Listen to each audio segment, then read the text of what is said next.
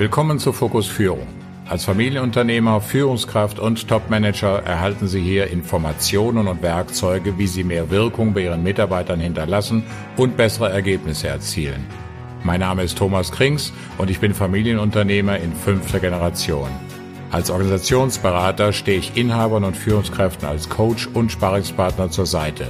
Sie wollen wissen, wie Führung wirksamer sein kann? Dann bleiben Sie dran. Die heutige Episode ist insbesondere für Führungskräfte interessant, die ein Unternehmen von ihren Eltern übernehmen möchten oder bereits übernommen haben und auch für Führungskräfte, die ein neues Team oder einen neuen Verantwortungsbereich führen.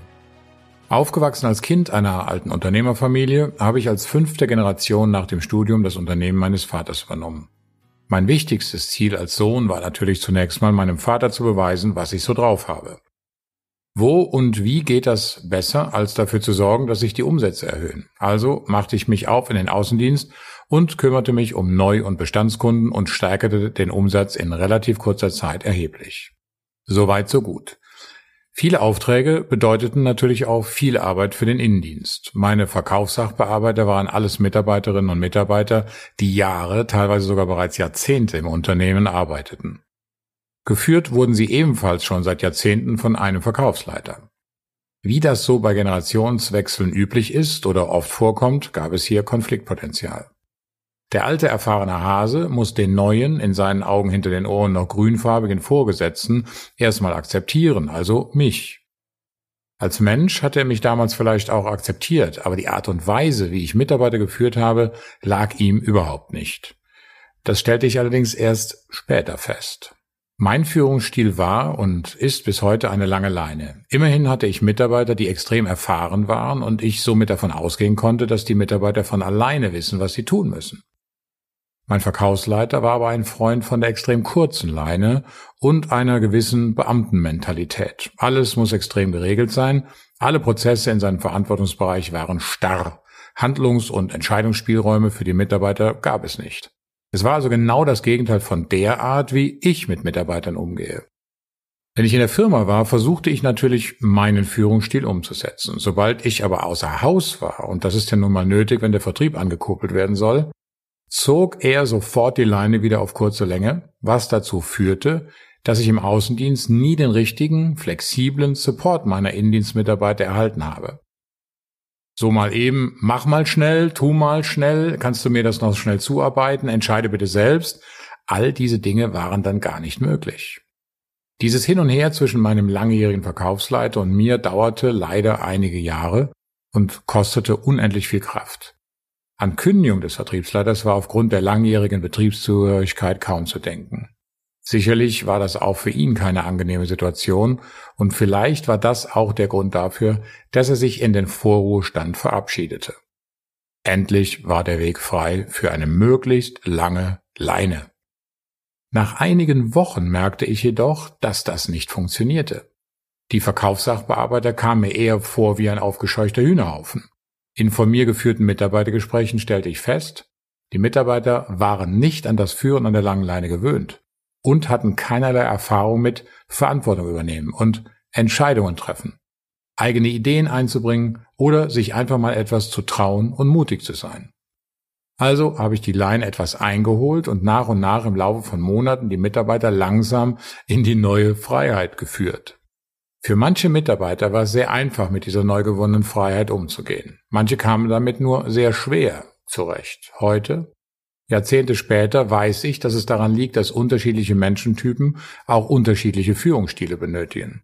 Es gibt Mitarbeiter, die brauchen eine lange Leine, es gibt Mitarbeiter, die brauchen eine kürzere Leine.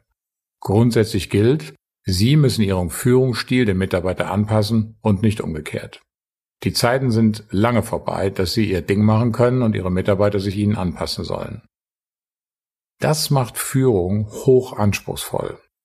Was damals bei mir im Verkauf passiert ist, war ein echter Kulturwandel für den Mitarbeiter. Ich möchte Ihnen gerne ein weiteres Beispiel erzählen. Diesmal eine Geschichte aus meiner Tätigkeit als Organisationsberater. Einer meiner Kunden besetzte die Position des CFO neu. Nach ein paar Monaten wandte sich dieser CFO an mich mit der Bitte um Unterstützung. Er habe irgendwie das Gefühl, dass ihm seine Leute nicht folgen würden. Die Stimmung sei irgendwie merkwürdig. Wir führen die Mannschaft doch sehr menschlich, aber es komme keine rechte Teamstimmung, so wie er sich das vorstellt, auf. Ich führte mit ihm und seinem Team einen Workshop durch und es stellte sich folgende Ursache für diese Situation heraus. Sein Vorgänger fühlte sich scheinbar nie als Teil des Vorstands. Er fühlte sich immer als etwas Besseres und kommunizierte das im Alltag auch genauso an sein Team. Die Kollegen aus dem Vorstand machen alles falsch.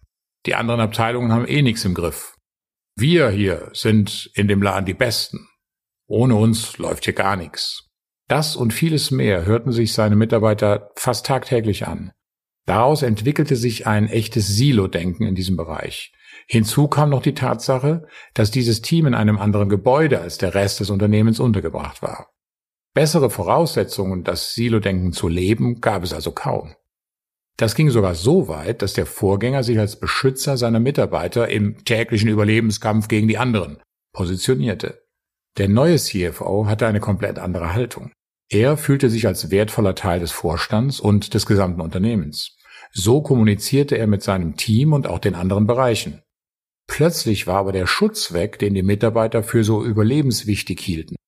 Unsicherheit, Unverständnis und Misstrauen machte sich breit. Nachdem das im Workshop von allen Beteiligten erkannt wurde, war es möglich, das Verhältnis zwischen dem CFO und seinem Team auf neue Beine zu stellen. Wenn Sie also als Führungskraft eine neue Abteilung übernehmen oder einen neuen Bereich bekommen, seien Sie sich bitte darüber im Klaren, dass das durchaus auch einen Kulturwandel mit sich bringen kann.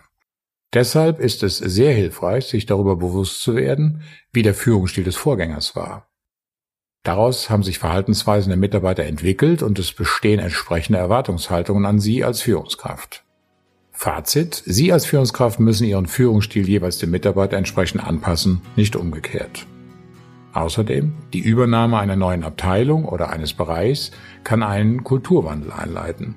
Das macht die Auseinandersetzung mit der Führungskultur des Vorgängers unumgänglich, um Konflikte im Vorhinein abzuwenden. Bleiben Sie fokussiert. Damit sind wir am Ende unserer heutigen Folge. Ich freue mich, wenn ich Ihnen in dieser Episode den einen oder anderen Impuls für Ihre Führungsarbeit geben konnte.